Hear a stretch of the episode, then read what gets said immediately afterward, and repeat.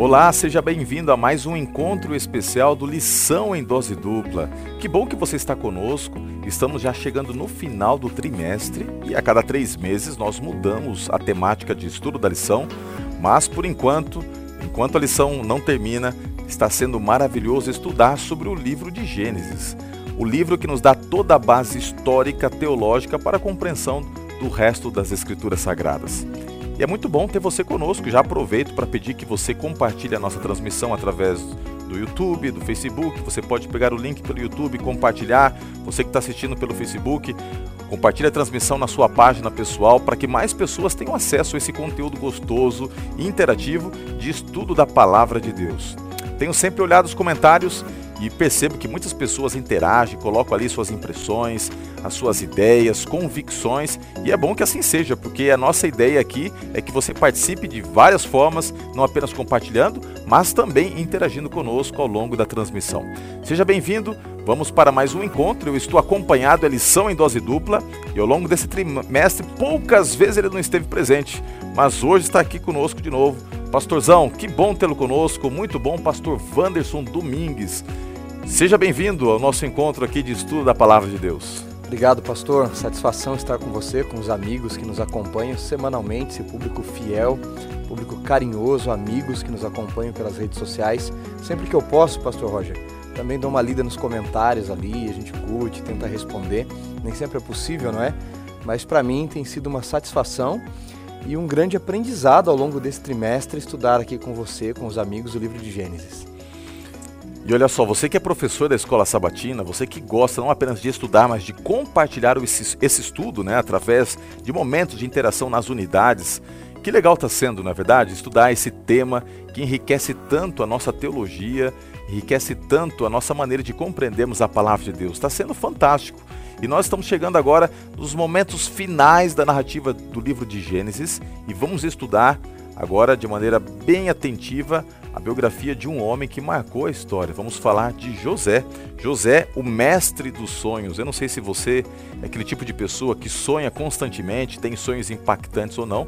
Agora, estes sonhos, eles são apenas a, a, um, um, uma pequena parcela que delineia a vida de um homem de Deus. E nós vamos aprender muito sobre esse homem de Deus, sobre José, as narrativas que cercam a história de José, as conexões do passado e do futuro que seriam ali inseridas na história deste homem, mostrando que aquilo que Deus havia prometido através de Abraão se cumpriria na vida dele, dos seus descendentes, e vamos aprender tudo isso a partir de agora. Mas nós não queremos entrar no estudo sem antes pedir a presença de Deus conosco. Se você puder, feche seus olhos, vamos conversar com o Senhor. Querido Deus, muito obrigado, Pai, pela oportunidade que nós temos de estarmos na Sua presença. Obrigado, Senhor, porque o Senhor é um Deus de amor, um Deus de misericórdia, um Deus que sempre fala conosco. E agora, ao estudarmos sobre a vida de José, nós pedimos com muita humildade que o Senhor esteja à frente, nos ajudando é, a entendermos o conteúdo que será estudado, analisado, mas muito mais do que entender, que seja uma oportunidade de crescermos espiritualmente, de extrairmos para a nossa vida lições que podem nos ajudar na nossa caminhada contigo. Esteja conosco nesse estudo, nós desde já agradecemos e pedimos em nome de Cristo Jesus. Amém.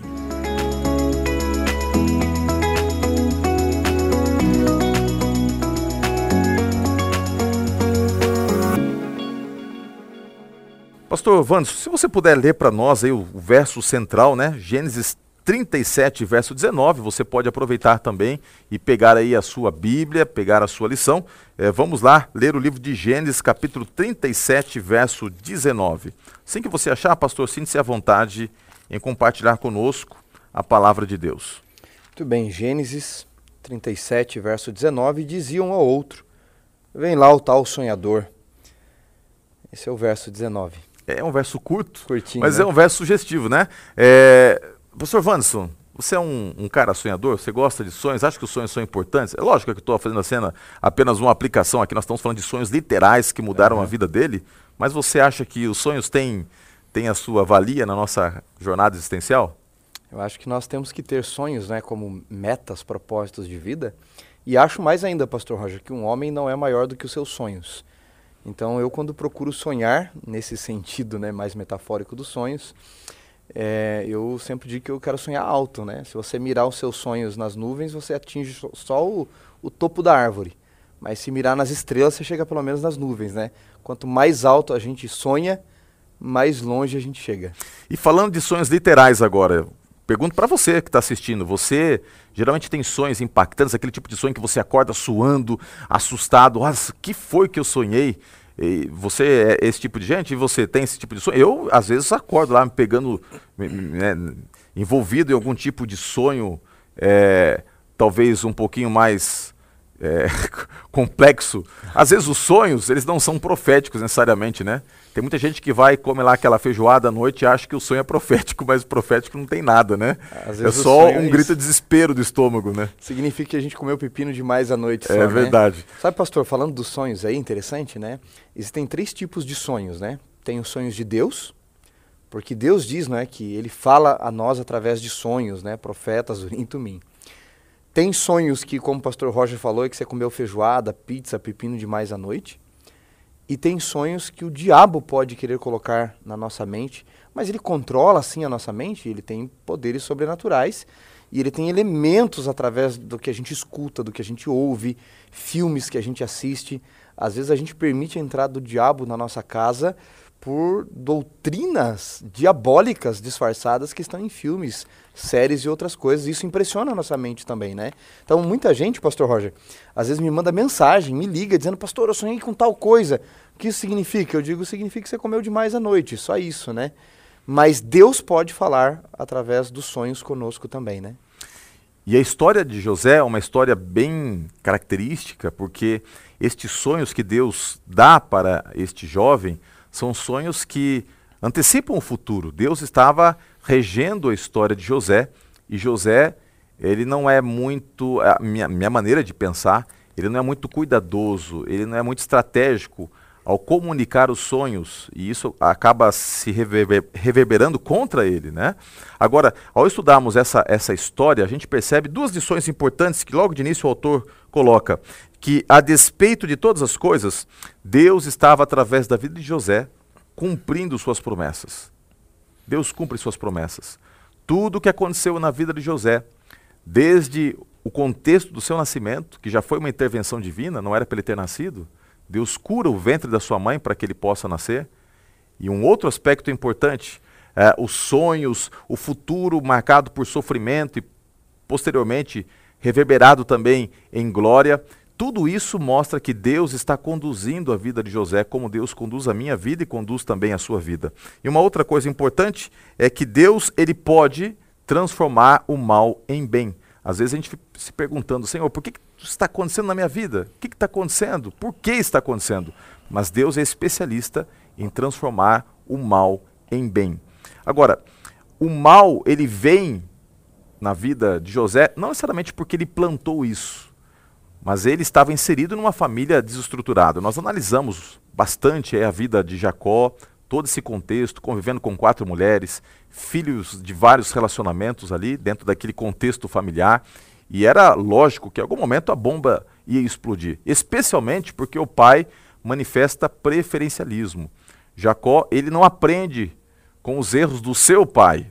O preferencialismo que tinha machucado tanto o coração dele, porque ele crescera num ambiente em que percebera sempre o seu pai demonstrando favoritismo pelo mais velho, Esaú, e agora ele comete o mesmo erro. Ele demonstra preferencialismo por este filho, José, que era o filho da mulher que ele tanto amava, Raquel. E nessa história de tantos desacertos familiares, Deus estava ali trabalhando. Em cima dessa, dessa proposta inicial, pastor Wanderson, de que Deus pode transformar o mal em bem, nessa ideia de que Deus está sempre dirigindo, a gente aparentemente tem uma incoerência. Se Deus ele está dirigindo, por que, que ele permite que o mal venha? É, por que, que ele transforma o mal em bem se ele poderia evitar o mal? E muitas pessoas questionam isso, né? Por que, que Deus permite o mal se ele poderia ter evitado? Então, ele é sádico na maneira de ficar jogando mal para que a gente fique aprendendo com o mal se ele poderia evitá-lo? É, é são questões que podem parecer simples, mas não são simplórias, se você para para pensar com maior profundidade nessa temática. Sua pergunta é muito profunda, né? Veja que quando José reencontra os irmãos, né, 21 anos depois mais ou menos, Ele vai dizer para os irmãos: o mal que vocês intentaram, Deus transformou em bem. Veja, não é porque as coisas deram certo na vida de José que aquilo que eles fizeram estava certo. Pastor Roger, Deus conduziria José ao Egito de alguma forma, não precisava ser daquela forma. Então, o que eles fizeram era mal. Vinte e poucos anos depois, continuava sendo mal. Então, não é porque às vezes nós tentamos prejudicar alguém e às vezes fazemos isso em nome de Deus e orando. Não, nós oramos, está tudo certo. E Deus acaba tornando em bem aquilo. E você diz: Olha, tá vendo? Acabei acertando. Não. O mal é mal. O homem mal, disse Jesus, no seu coração mal, das coisas más cogita. E o maior mal é a gente achar que faz isso em nome de Deus. Aliás, as grandes atrocidades da história não foram cometidos em nome do diabo, foram cometidos em nome de Deus. Não estou dizendo que Deus estava nisso. Estou dizendo que os homens usaram o nome de Deus para isso. E aí vem a pergunta do pastor Roger. Se Deus é poderoso, se Deus é onisciente, se ele podia evitar, por que, que ele permite? Eu vou me valer de Lewis, pastor Roger, porque ele é bem mais sábio do que eu, para responder isso de forma resumida. No livro sobre anatomia da dor, análise da, do luto, foi traduzido acho que em português assim, Lewis ele diz que o sofrimento humano, o mal presente na vida humana, ela é necessária em dois âmbitos. Num mundo perfeito sem pecado, a possibilidade da maldade tem que existir, porque ela é consequência da possibilidade da liberdade. Então, se Deus dá liberdade às suas criaturas, ele tem que permitir de fato que elas escolham um outro caminho. E isso traz consequências que é a maldade. E mesmo no mundo mal, a presença do sofrimento, da dor, das coisas que nos causam dor nesse mundo, ainda é necessária para que nós não nos acostumemos com esse mundo. Ou seja, mesmo Deus sabendo, mesmo Deus podendo evitar, Ele precisa deixar que as nossas escolhas se tornem atos e que as consequências venham, porque do contrário ele seria um ditador. Então Deus sabe, por exemplo, se nós vamos ter um câncer, se nosso avião vai cair, se vamos passar por cenas de lá, estupro, de injustiça humana, de violências das mais diversas formas. Aí você diz, mas por que um Deus tão bom não evita isso? Porque se o tempo todo ele interferisse na vida humana, nas escolhas humanas, o mal não se mostraria mal. E aí Deus seria um ditador. Deus não é um Deus Papai Noel. É aquela acusação de Satanás a Jó. As pessoas só te servem porque você as protege. Deus disse: não. Mesmo que eu deixe elas as consequências de suas escolhas, e é um mal que, que Satanás traz nesse mundo, ainda assim elas podem me amar e desejar um céu melhor. Então Deus ele não tira o livre-arbítrio humano a maldade e o sofrimento, não é Deus quem criou, Jeremias 29, 10, né? Pensamentos de paz e não de mal, é o que Deus quer para nós. A maldade e o sofrimento humano neste mundo são consequências do uso errado da nossa liberdade. E, infelizmente, inocentes sofrem por isso. Eu também gosto, além de tudo isso que você abordou, de pensar na, na ideia de que ao Deus permitir coisas más para os seus filhos, inclusive os seus filhos que escolhem caminhar com Ele, é, é importante que nesse processo o próprio caráter de Deus seja revelado nos seus filhos. Porque o filho mostra o amor pelo pai não apenas em responder aquilo que vem de maneira graciosa, em, em forma protetiva ou protetora, mas exatamente quando o filho está sofrendo e Deus nos coloca no mundo é, em que a, a realidade do pecado aqui está. Nós somos formados por Deus no ventre da nossa mãe, mas o ambiente que nós estamos é um ambiente hostil, um ambiente de morte, de dor, de sofrimento, e Deus não tira os seus filhos dessa realidade. Deus insere os seus filhos justamente para que ele possa mostrar para o universo, como foi o caso de Jó, que a fidelidade dos seus filhos e as digitais que ele impõe, que ele, que ele, que ele delineia na vida dos seus filhos, não está condicionada às condições, mas no relacionamento. Ou seja, não são as condições que me fazem ser fiel a Deus mas sim o meu relacionamento que eu tenho com Ele. Portanto, o mal vem sobre os bons e sobre os maus. E o bem, muitas vezes, vem sobre os bons e também sobre os maus. E é nesse contexto em que Deus permite que as coisas boas e as coisas más alcancem a tudo e a todos, enquanto nós estivermos inseridos nesse grande conflito, que evidencia que caminhar com Deus é que nos faz passar por isso tudo, permitindo assim que Deus, nos capítulos escuros e também nos capítulos claros da nossa vida, manifeste a sua graça e sua bondade e misericórdia. E muitas vezes, ao passarmos pela provação, o agrado divino, a, a maneira dele mostrar que ele não, não deixou de estar conosco, é permitindo que aquilo que era para ser desastroso se transforme numa grande bênção. Quando nós olhamos a vida dos heróis da fé, como José, como Jó e outros, né, em meio ao sofrimento, e a forma como Deus mudou a história, a sorte deles, Eu acho que Elias resume bem dizendo que coisas extraordinárias só acontecem na vida de pessoas extraordinárias. Talvez alguém que esteja nos assistindo agora, Pastor Roger, está passando por um grande luto, por uma grande dor, uma grande batalha na vida e fica se perguntando se Deus é bom, se Deus é poderoso, por que não tira isso de mim? A gente tem que se lembrar olhar a história destes heróis, como Jó, como José, que coisas extraordinárias só acontecem na vida de pessoas extraordinárias. Eles não eram qualquer um, né? Agora, tem um detalhe aqui, pastor. O, o tema do, da nosso guia de estudos, não sei se vai aparecer ali, Tiago, é José, o mestre dos sonhos, não é? Baal HaKholomot, mestre dos sonhos. Quando eu analiso os sonhos de José, a vida de José, eu acho que o título da lição poderia ser assim, né? José, os sonhos do mestre. Porque José, ele, ele se torna de fato mestre dos sonhos em um dado momento, porque ele interpreta os sonhos, Deus dá esse dom a ele. Mas quando a gente olha o todo da história de José, pastor Roger, estava pensando aqui, eu acho que os sonhos do mestre, né? Porque Deus tinha sonhos maiores que ele, né? Quando José, nesse contexto de briga que você mencionou, ele, ele fala para os seus irmãos dos feixes que se inclinaram perante ele, depois do sol, da lua e das estrelas se inclinando perante ele. Jacó diz assim: Acaso eu, tua mãe e teus irmãos vamos inclinar perante você? E você que está nos assistindo, responda: Isso aconteceu? Se cumpriu ou não? Quando Jacó interpreta: Eu, tua mãe e teus irmãos, nós vamos inclinar perante você? Nunca se cumpriu. Porque Raquel morreu, ela nunca se inclinou diante de José. Então os sonhos do mestre eram maior.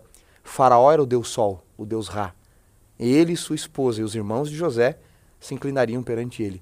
Ou seja, os sonhos do mestre eram maiores do que os sonhos de José e de Jacó para ele mesmo. Mas aí tem uma coisa curiosa, pastor Roger. Quando a gente olha a vida de José, né, e ele conta para os irmãos dizendo: "Ó, oh, eu vou reinar", e Jacó o havia criado dessa forma, você começa a perceber que nós queremos, não é, que os nossos sonhos, os nossos sonhos para a nossa vida, nos conduzam direto ao trono. Os sonhos de Deus passam pelo poço, pelo calabouço, pela casa de Potifar, até que a gente possa então estar preparada, né? É verdade. E, e, quando a gente vai analisando, são tantas nuances nessa história, tantas lições, como você falou, aí a gente está sempre olhando para o passado e extraindo coisas para a nossa vida. E quando a gente vê aqui a história de, de José, a gente percebe que ela foi construída num ambiente de uma família desestruturada. Como eu mencionei, eu não quero ser repetitivo, mas ele também teve de alguma forma participação nesse processo, porque a gente tende a meio que deificar, né, a, os, e, ou meio que transformar os personagens bíblicos como se fossem mitos, né? Isso não é verdade. Ele falhou. Uma das falhas aqui que a gente percebe é que ele tem uma postura delatora, né? Então ele, quando vê os irmãos cometendo um erro, ele é o dedo duro da história. Ele vai lá. X9, né? Ele é o X9. ele está lá, sabe? Sempre dedurando os irmãos, e, e, ele tem essa, essa, talvez, essa iniciativa de um senso de, de, justiça tão aguçado que, que não lhe dá a sabedoria para administrar os contextos. E isso seria depois é, algo que voltaria-se contra ele, né? Porque o, o, ódio não surgiu do nada, não foi só apenas o preferencialismo do pai, mas atitudes equivocadas que ele teve. E aqui me faz pensar um pouquinho que, às vezes, a gente está num, num contexto familiar e nós somos prestos em olhar os defeitos dos outros, mas nós também podemos ser parte dos problemas, né? E a gente vê aqui que ele tem uma postura errada. A, a mesma abordagem que ele é, usa nos dois casos indica que talvez ele não tenha sido sábio, né? Ele poderia dizer, olha, foi algo que me aconteceu, ou calcular o momento, a maneira, mas ele é muito enfático e, e talvez toda essa postura acaba gerando uma resistência maior. O certo é que ele tem posturas equivocadas, o pai tem posturas equivocadas, porque o pai ele demonstra preferencialismo, dando para ele túnicas talares, que eram túnicas de príncipes. E você imagina a cena, eu tenho lá dois em casa, né? Ai de mim se um dia eu chegar lá com, com, sei lá, deixa eu pensar aqui numa coisa rápida aqui, se eu chegar com um PS5 lá e der um Playstation para um e não der para o outro, dizer, ó, é seu. E o outro, e eu, papai? Não, o seu irmão é que merece, você não. Imagina o caos está formado lá em casa. Eu sei como é que funciona. E agora o pai ele tem uma atitude, no mínimo, insensata. E os irmãos também têm uma atitude é, de, de, de, de, rancor, de mágoa, de ódio que vai se acumulando. Então, num, numa história que tinha tudo para dar certo, Deus reverteu os processos. Eu não vou aqui também entrar no contexto, o pastor Vanson outro dia contou um pouquinho da sua experiência pessoal. Eu também eu tenho histórias em contextos familiares mais amplos que mostram que Deus pode transformar a maldição em bênção, mas o certo é que quando os problemas se levantam, Deus já tem a solução. Os problemas estavam ali construídos, mas Deus já tinha a solução. Deus já tinha a solução. Falando um pouquinho sobre a solução divina. Deus ele não retirou o problema, ele permitiu que o problema chegasse no seu ápice. E o ápice talvez tenha sido justamente o fato de que aquela raiva, aquela, aquela situação crescesse de tal maneira que os irmãos decidem dar cabo da vida né, de José. E, e, e, agora eles recebem a, a, o vislumbre da oportunidade quando eles estão pastoreando, longe do pai, e o pai, preocupado com eles, manda José para abastecê-los e também para buscar notícias, e eles percebem, agora juntou o útil ao agradável, e ele, ele é, é, a princípio, eles de, queriam matar de uma vez, né? E, e Rubem, ele aparece dizendo o seguinte, não, pera um pouquinho, não vamos matar não, vamos jogar ele no poço. Ele talvez estivesse pensando já em livrar o irmão, mas a história continua e, e os estragos são tremendos. Dentro desse contexto histórico em que ele vai sofrendo ali todos os ataques, é, o que te chama a atenção com relação à postura dele, né? Ele, quando ele está ali no poço e tudo mais, o que, que poderia estar passando na cabeça de José? Eu acho que muitas coisas passaram na, na mente dele. Pastor, é, nós falamos dos erros de Jacó e de José aqui, né? Eles erraram. José era um fofoqueiro, mimado. O Zezinho, o Zezinho, ele era complicado, não é? A capa colorida era para ele ou seja, os melhores presentes. Você mencionou o exemplo dos seus filhos, né? Era como se o, o PS5 fosse apenas para um, né? E, e, isso gera de fato algo nos seus irmãos. Mas embora Jacó e seus irmãos tenham errado, nós não podemos tirar o erro dos seus irmãos também. Porque eles cogitaram coisas ruins no coração deles. Eles também tinham erros. José levava as notícias. Embora José fosse fofoqueiro, delator, não era mentira o que José tinha falado sobre eles. E eles revelam seu caráter quando eles vão atacar alguém do seu próprio sangue. Um irmão mais novo, indefeso, ainda que tivesse erros, e que eles deveriam proteger. No poço, quando José foi jogado ao poço, e agora vai ser curioso porque Moisés vai relatar a vida de José, pastor Roger, com verbos em hebraico sobre descida. Ele está em Canaã, ele desce para o poço. Do poço, ele desce para o Egito. Você tem que descer para o Egito do Egito, ele desce à casa de Potifar. Da casa de Potifar ao calabouço. Cada vez mais, parece que ele está no fundo do poço e vai cavando, não é? E descendo cada vez mais. Ali José tinha duas escolhas. Quando nós somos atacados e afligidos, a gente tem que tomar muito, muito cuidado para não nos tornarmos piores do que os monstros que nos atacaram. Ou seja, aquele que combate monstros tem que tomar cuidado para não ficar piores, pior do que eles, né? E Ellen White tem um, um texto interessante, pastor Roger, no Patriarcas e Profetas, ela diz que quando José estava ali, não é com ódio, com medo, com incerteza do futuro, e quando ele é levado, então, escravizado para o Egito, ao longe ele contemplava, ela diz, nas colinas as tendas de Jacó, seu pai, e um menino mimado de 17 anos aproximadamente. Ela diz que ali ele teve dois caminhos a seguir: se afundar na amargura, na ira, no ódio, na vingança e se tornar pior do que os seus irmãos, ou como diz o velho ditado, fazer do limão uma limonada. E ela diz: ele propôs firmemente seguir o Deus de seus pais, não importa o que acontecesse. Então, eu acho que foi nesse momento de luta, de angústia, onde ele tinha dois caminhos a seguir, o do mal ou do bem, o do diabo ou de Deus, que ele então, em meias incertezas, diz: Eu não sei quais são os caminhos que eu vou andar, mas mesmo que eu não saiba quais são os caminhos, eu sei quem é meu guia. Eu vou ficar do lado dele. Meu avô dizia o seguinte: olha, provação vai, provação vem para se ver quem é quem. E eu gostava desse ditado que meu avô sempre proferia quando nós tínhamos alguns encontros familiares, ele sempre soltava esse ditado. E ao pensar um pouquinho mais sobre a profundidade desse ditado, eu entendo que a provação é apenas um meio de ilustrar o que vai na alma, o que está presente no caráter.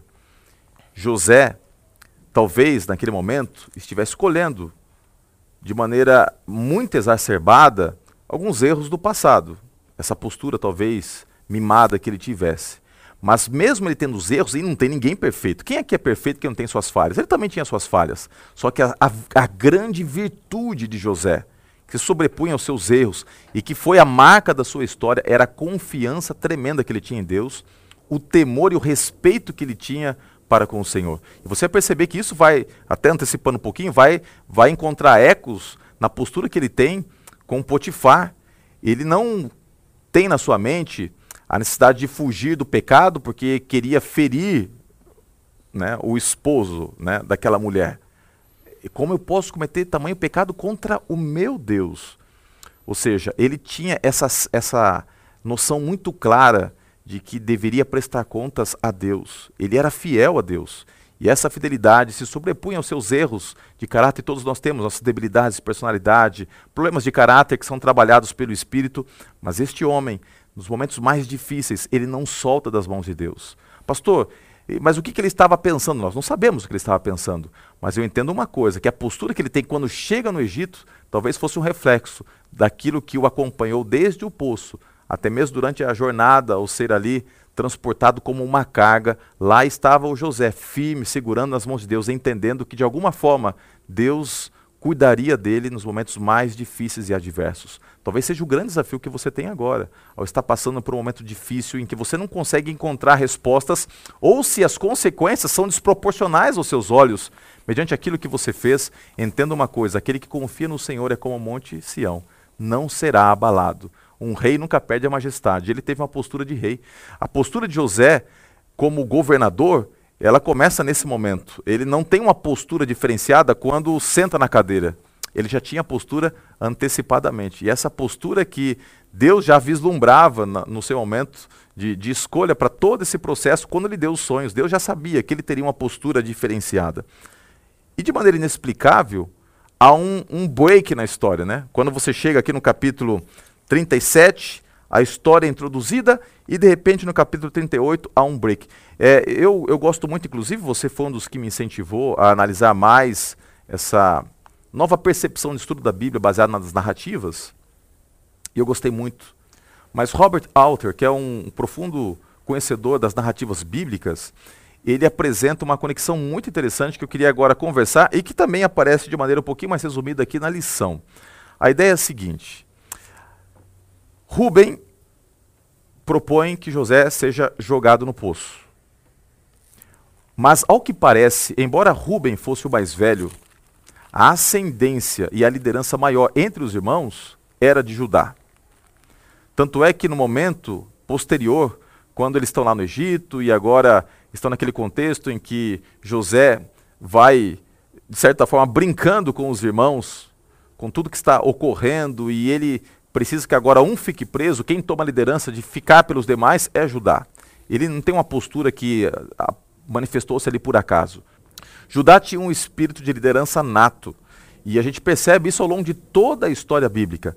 E não por acaso ele foi escolhido para a, que, por intermédio dele, fosse aberto o caminho para o Messias. Não por acaso, Jesus é o leão da tribo de Judá. Só que Judá ele tem a postura de idealizar a venda de José como escravo lá para o Egito. É ele que articula, ele que dá o passo, ele toma a iniciativa. Inclusive no tocante, as vestes que agora são arrancadas, molhadas em sangue de animais e levadas para o pai. Ele engana o próprio pai. Ele capitaneia, ele lidera todo esse processo de engano. Eu acho interessante que algumas coisas que acontecem na Bíblia parecem que vieram do acaso, mas não algo proposital. E o capítulo 38 é um exemplo disso. Ele parece descontextualizado, porque antes disso, no capítulo 37, o personagem principal e a história está girando em torno de José, de repente aparece o capítulo 38 falando de Judá e Tamar. Mas há um contexto por detrás disso. Há um processo na narrativa bíblica de engano e aquele que engana é enganado. Você percebe isso, por exemplo, no caso de Jacó. Jacó, ele engana o seu pai mas ele é enganado pelo seu tio Labão. Agora, nós temos Judá enganando o seu pai, porque ele, obviamente, lidera o processo que vai culminar com a venda do seu irmão para o Egito como escravo. Ele lidera todo o processo em que eles, os irmãos se reúnem para pegar as vestes de José, molhá-las em sangue de animal e apresentá-las ao pai, que agora passa a imaginar o, o filho como morto então, em todo esse quadro de engano, este que capitaneia toda essa cena vai ser enganado. E agora, é, Robert, é, é sempre esqueço o sobrenome dele. Robert Alter. Robert Alter, que é um grande estudioso nessa parte de narrativas, ele propõe um vínculo histórico entre esses dois elementos e ele explica o contexto aqui do, do Gênesis 38. Acho que você poderia me ajudar aqui, a gente poderia ampliar um pouquinho por que, que Gênesis 38 é tão importante na narrativa para a gente analisar que, embora haja uma linha principal histórica, Deus não deixa algumas pontas soltas. Ele mostra nessas, nessas pequenas aberturas que o Deus que está conduzindo a vida de José é o Deus que também estaria conduzindo a vida de Judá. Aquele que estava, naquele momento, é, personificando um papel do mal, teria sua vida alcançada e transformada por Deus. Pastor, você colocou muito bem aí e de forma muito interessante a narrativa bíblica.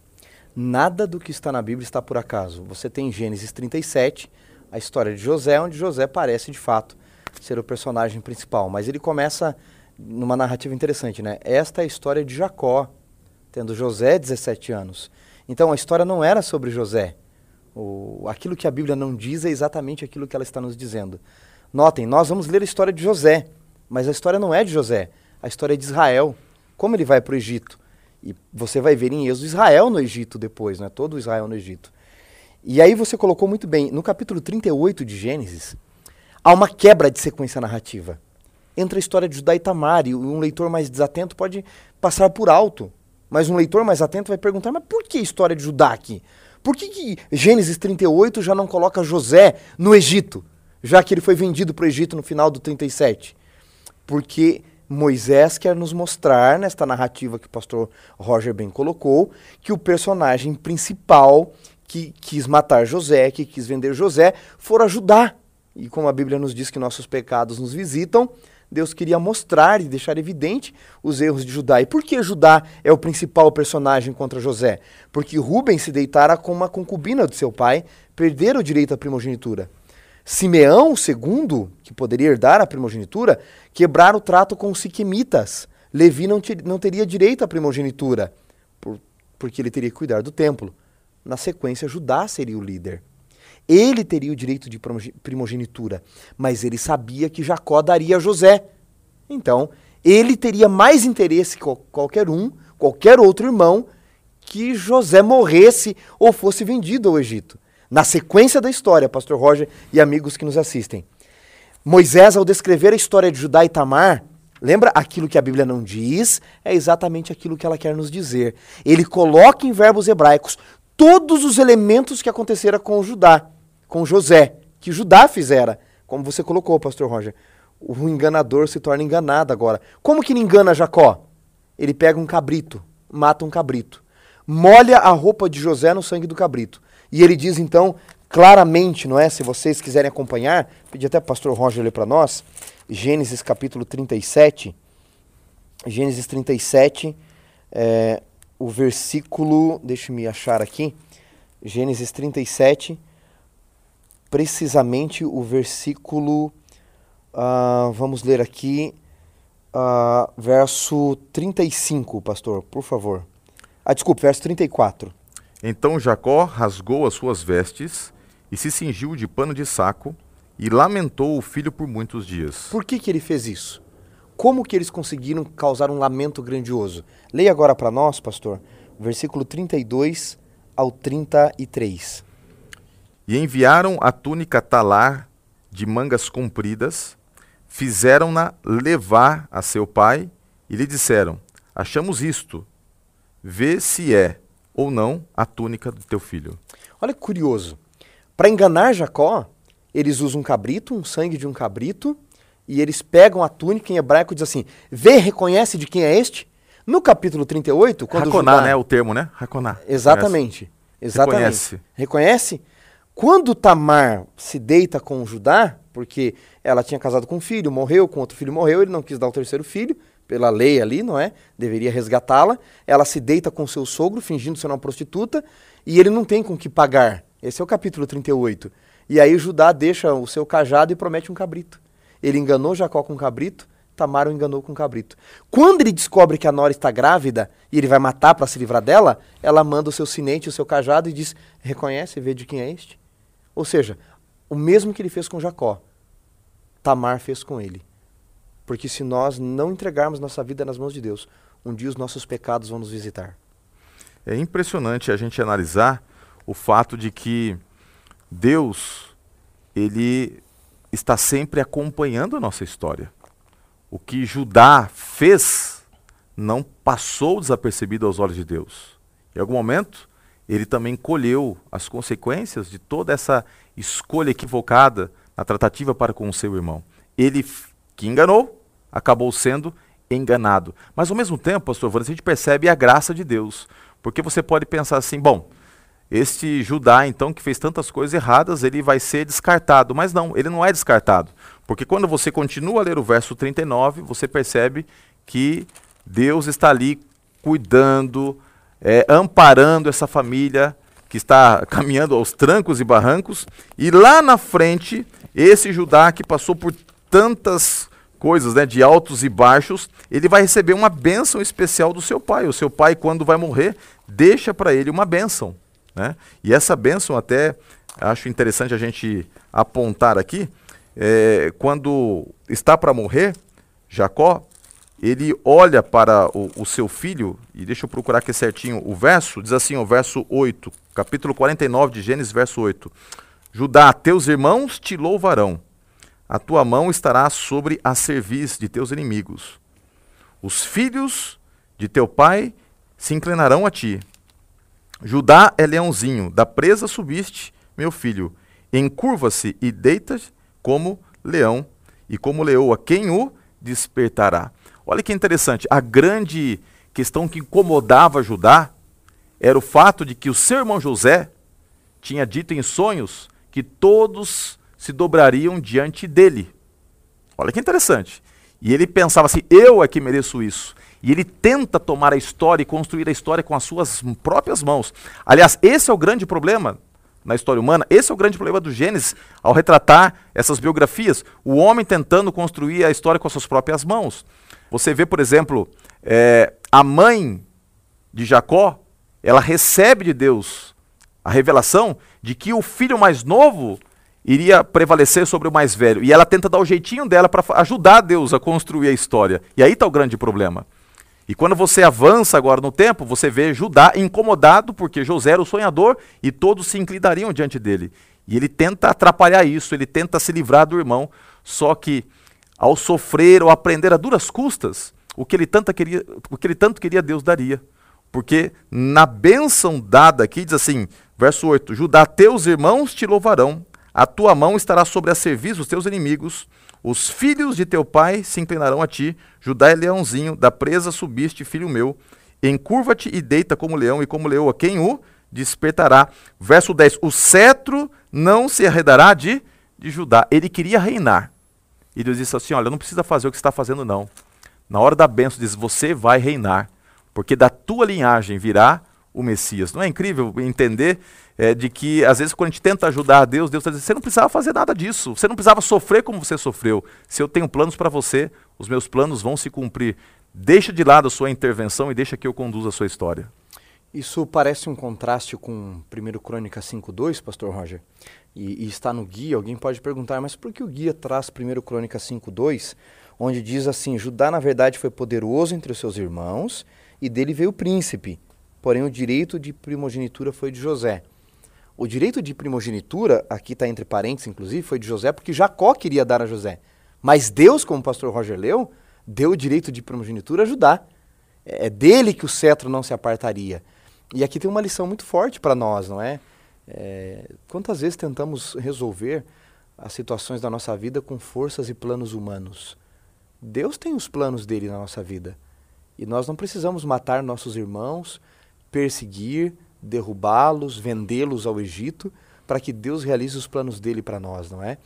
No fato, de fato, no fundo, no fundo, de verdade mesmo, você vai perceber uma coisa. A história não era sobre José, era sobre a conversão de Judá. No capítulo 44 de Gênesis, quando Judá reencontra 20 anos depois seus irmãos, e, e, ele vai fazer aquela questão das taças e prender Benjamim, é Judá que se oferece para ser escravo. Aquele que vendeu, agora quer se vender. Percebe? Aquele que entregou seu irmão, agora se entrega pelos seus irmãos. A história toda de José é um milagre, mas o maior milagre é a conversão de Judá, para mostrar que é com ele que seguiria a aliança de Deus.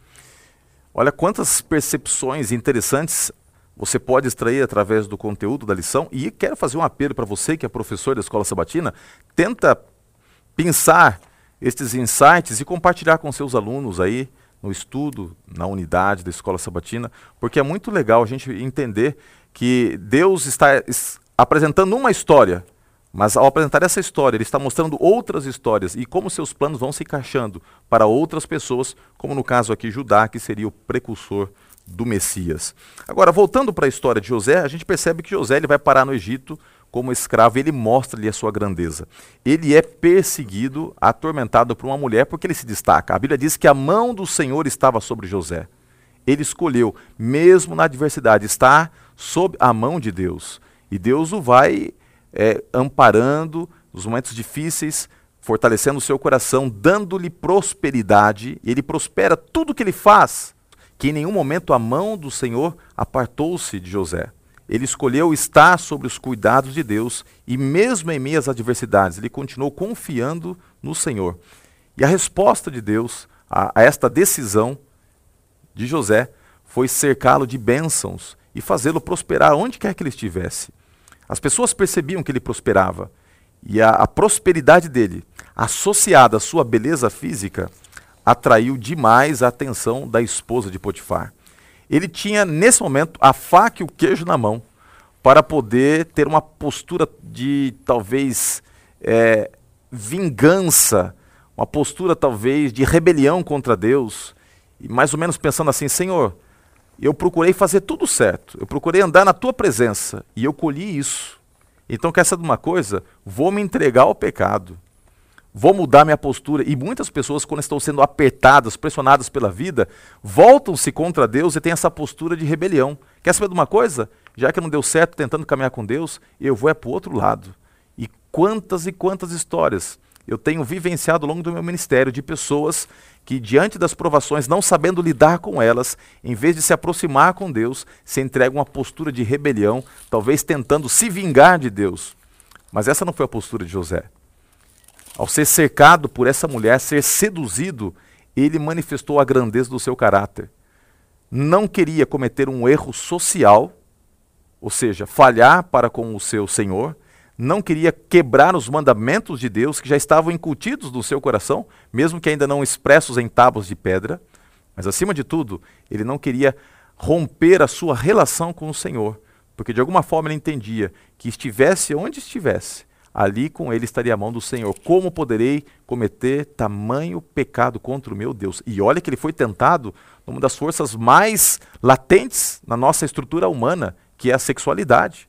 A sexualidade tem derrubado pastores, a sexualidade derruba autoridades, porque nós temos a sexualidade como uma das forças mais fortes, uma das motivos que mais nos impulsionam em termos de instintos é a sexualidade mas ele entendia que nem mesmo a força da sexualidade iria afastá-lo de viver os planos de Deus e de caminhar com o Senhor. Isto é forte. É, esta evidência é uma evidência tremenda. Muitos, por muito menos, né, acabam cedendo. E no momento mais difícil, talvez naquilo que ele poderia ser mais fortemente tentado, ele manifestou a grandeza do seu caráter. Neste momento, José se torna um tipo de Cristo no Antigo Testamento. Né? Vai ao Egito, é provado, não cede à tentação e depois vai salvar os seus irmãos da morte certa, né? É, quando eu prego aos jovens, eu costumo brincar, pastor, brincar de forma séria, que Deus abençoava tudo que José colocava a mão, então a esposa de Potifar disse: põe a mão aqui também, né? Mas José sabia muito bem onde colocar as mãos abençoadas pelo Senhor. José ele tem um problema com a roupa, você já notou isso? José, ao longo de sua vida, ele é um tipo de Cristo nisso também, porque ele tem um problema com a roupa. Seus irmãos o odeiam, porque Jacó lhe dá uma roupa colorida. Quando ele vai para o Egito, o vestem com roupa de escravo. Na casa de Potifar, ela segura a sua roupa. E aí é curioso, pastor Roger, capítulo 41 de Gênesis. Quando ele está na prisão, trocam a sua roupa de prisioneiro, a esposa de Potifar já havia segurado uma peça da sua roupa. Capítulo 41, verso 14.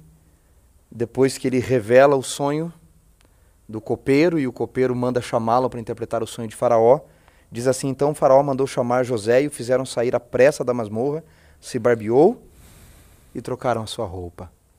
Aí ele vai com uma roupa melhor na presença de Faraó.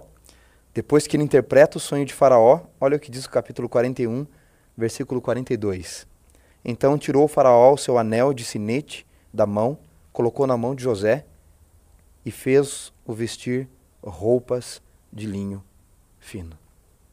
José vai ao longo da sua vida tendo problemas com roupas, até que no final, quando ele se torna governador, mudam a sua roupa. Mas sabe o que eu acho curioso aqui, pastor Roger? É, por mais que trocassem a roupa de José, por mais que a esposa de Potifar tentasse tirar a sua roupa, segurar a sua roupa, José tinha uma roupa quando ele decidiu seguir a Deus que nada podia tirar a veste de justiça de Cristo. E é essa veste que Deus concede a cada um de nós que estamos em provação de novo. Que fantástica é essa história, né? Ele não permitiu que as adversidades afastassem dele a presença de Deus. Então eu queria fazer um convite para você, nesse momento, fazendo uma aplicação mais aqui homilética, né? Eu não sei como está a sua vida, eu não sei quais são as adversidades que você está enfrentando. Não questione tanto a Deus sobre as razões, as, os porquês no tocante às adversidades. Mas entenda que a vida passa rápido, e passa rápido demais.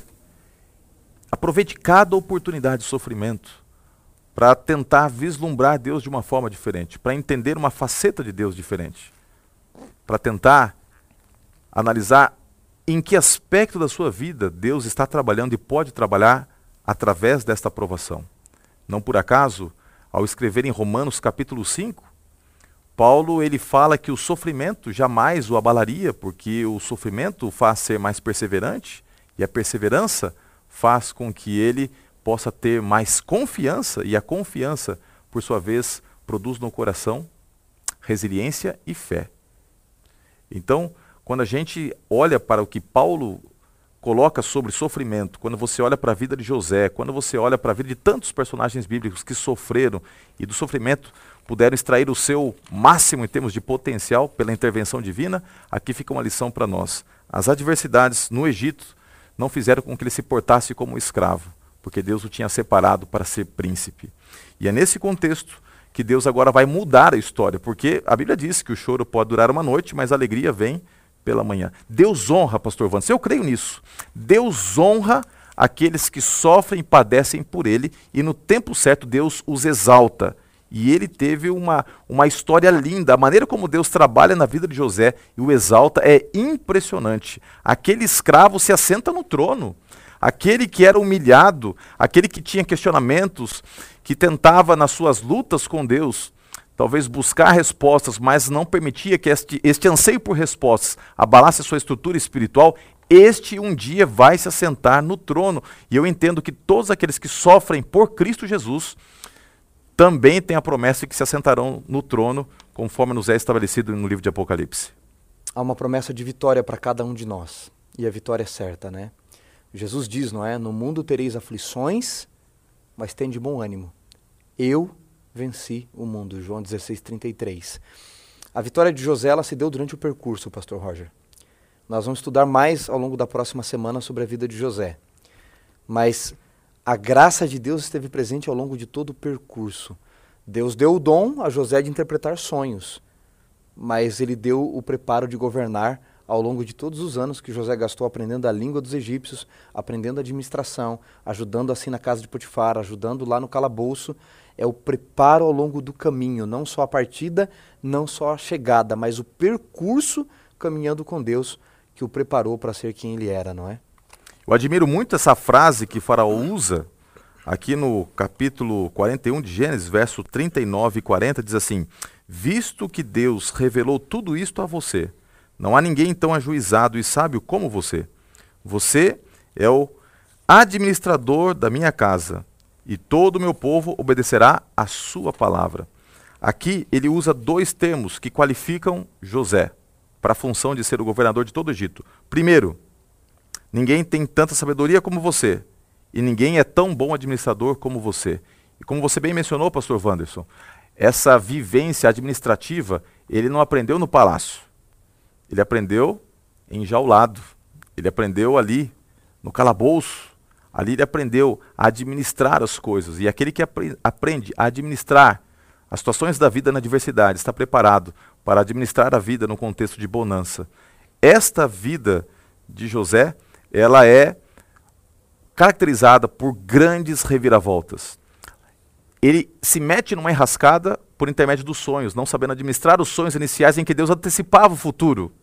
Mas é através de sonhos que Deus muda a sua vida. Os sonhos que lá atrás mostravam que um dia ele triunfaria, agora são dados para o Faraó, para que ele pudesse, enfim, vivenciar os sonhos de Deus. Deus vai trabalhando a questão dos sonhos. Os sonhos anteciparam o seu futuro. Através de sonhos, ele tem uma nova realidade. E vivendo essa nova realidade, ele está vivendo, na verdade, os sonhos que Deus tem para a vida dele. E, e é nesse contexto que nós vamos agora vislumbrar um Deus que muda trajetórias. Muda trajetórias. Eu comecei falando sobre isso e quero concluir. O Deus que cuidou de José é o Deus que cuida de mim e de você também. Os planos de Deus, os sonhos de Deus são muito maiores do que os nossos planos, são muito maiores do que os nossos sonhos. E esse Deus que mudou a história de José, que vindicou, que honrou, e nós vamos depois aprender um pouquinho mais sobre o legado da vida de José na próxima lição, é o Deus que também compartilha conosco as mesmas promessas. Pastor Vanso, o último recado para os professores agora, para aqueles que estão assistindo aqui o Lição em Dose Dupla, antes de nós fazermos a oração final.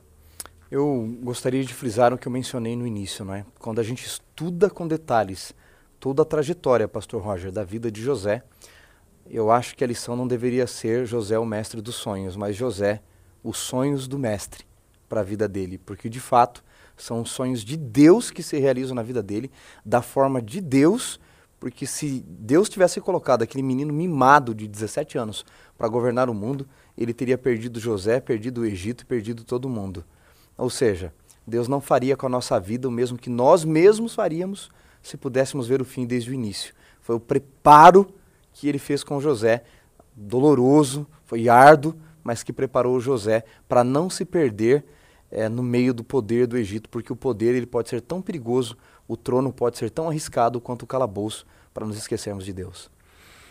Então, quando a provação bater na sua vida, olhe para cima e veja a mão de Deus segurando na sua mão. E olhe para frente e acredite que Deus ele vai reverter a história. Termino concluindo o que está escrito lá no livro de Romanos, capítulo 8, verso 18. Paulo disse o seguinte: Porque para mim tenho por certo que as aflições do tempo presente não podem ser comparadas com a glória que em nós há de ser revelada. Louvado seja o nome do Senhor. Vamos orar, pastor Wanderson. Eu comecei orando. Vamos fazer uma inversão agora. Eu vou pedir para que você termine o nosso estudo clamando a Deus por cada um daqueles que estão conectados. E se você agora tem um motivo especial para colocar nas mãos de Deus, escreva aí. Nós vamos também ler esses motivos. Escreva aí, a gente vai estar também intercedendo por você, porque eu sei que você instrui, você é professor, você gosta de aprender mais sobre a palavra de Deus, mas você também tem suas lutas. Você tem também os seus calabouços aí que você enfrenta na sua jornada. Mas o Deus que esteve com José também está contigo. Querido Deus e Pai, nós te agradecemos pelo relato da vida de José e da conversão de Judá. Pela tua aliança presente na vida desta família que teria tudo para dar errado. Mesmo a vida de José, um menino com 17 anos, vendido às masmorras do Egito, decidiu firmemente seguir o Deus de Abraão, de Isaac e de Jacó. Que esta seja a nossa decisão. A decisão de muitos jovens que nos assistem e ouvem neste momento e passam por provações como José. E que o Senhor, assim como ensinou José durante a trajetória a confiar no Senhor, nos ensine também a confiarmos em Ti e que os Teus planos para a nossa vida são melhores e maiores que os nossos. Seja no trono, seja no calabouço, faça-se presente na nossa vida a frase que se repete constantemente na vida de José: O Senhor era com ele. Que o Senhor seja conosco também. Oramos em teu nome. Amém. Muito obrigado pela sua presença. Até semana que vem estaremos aqui juntos novamente para estudarmos a palavra de Deus. Que a bênção do Senhor esteja contigo.